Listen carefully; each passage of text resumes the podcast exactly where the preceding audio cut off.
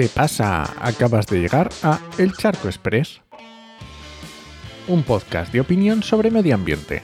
Soy Enoc Martínez, ambientólogo y profesional del medio ambiente, y hoy voy a opinar sobre NFTs.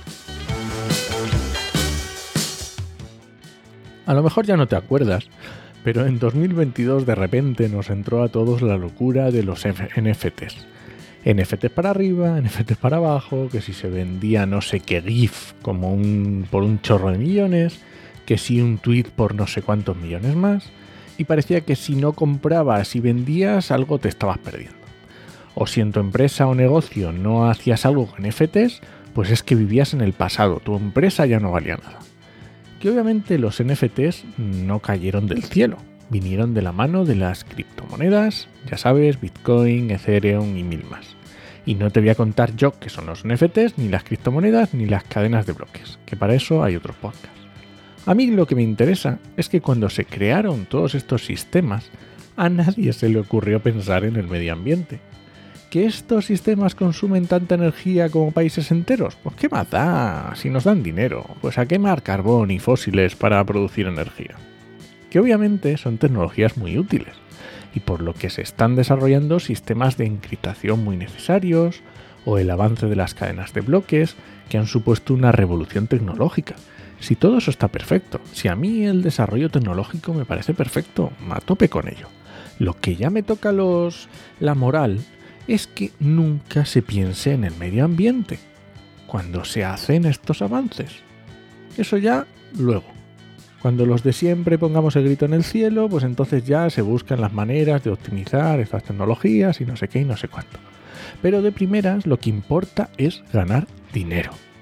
Porque sí, no nos engañemos, todos estos sistemas, por lo que triunfaron y se hicieron tremendamente populares y exitosos, es porque se podía especular con ellos. 100% puro y duro capitalismo desmedido y especulación. Y obviamente unos cuantos se forraron y muchos perdieron un montón de dinero. Y en el camino de la especulación, el medio ambiente pues es uno de los damnificados, porque siempre se basa en lo mismo. Mira esta cosa que he inventado y por la que puedes vivir sin trabajar el resto de tu vida. Y ahí cayendo como moscas. ¿Y tú crees que una persona cuya única motivación de vida es forrarse sin hacer nada va a pensar en el medio ambiente?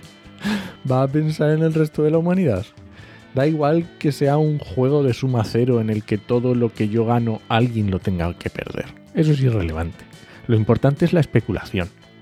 Que obviamente va pasando el tiempo, los negocios piramidales y estafas van cayendo por su propio peso y se queda la tecnología con usos realmente útiles y se refina su funcionamiento y entonces ya se toman en cuenta todo, otro tipo de condicionantes y entonces ya se empiezan a tomar en cuenta el gasto energético y entonces los blockchains se cambian a, sistemas de proof of stake o prueba de participación en lugar de prueba de trabajo como era antiguamente y poco a poco se quita la morralla y quedan los usos que de verdad son interesantes.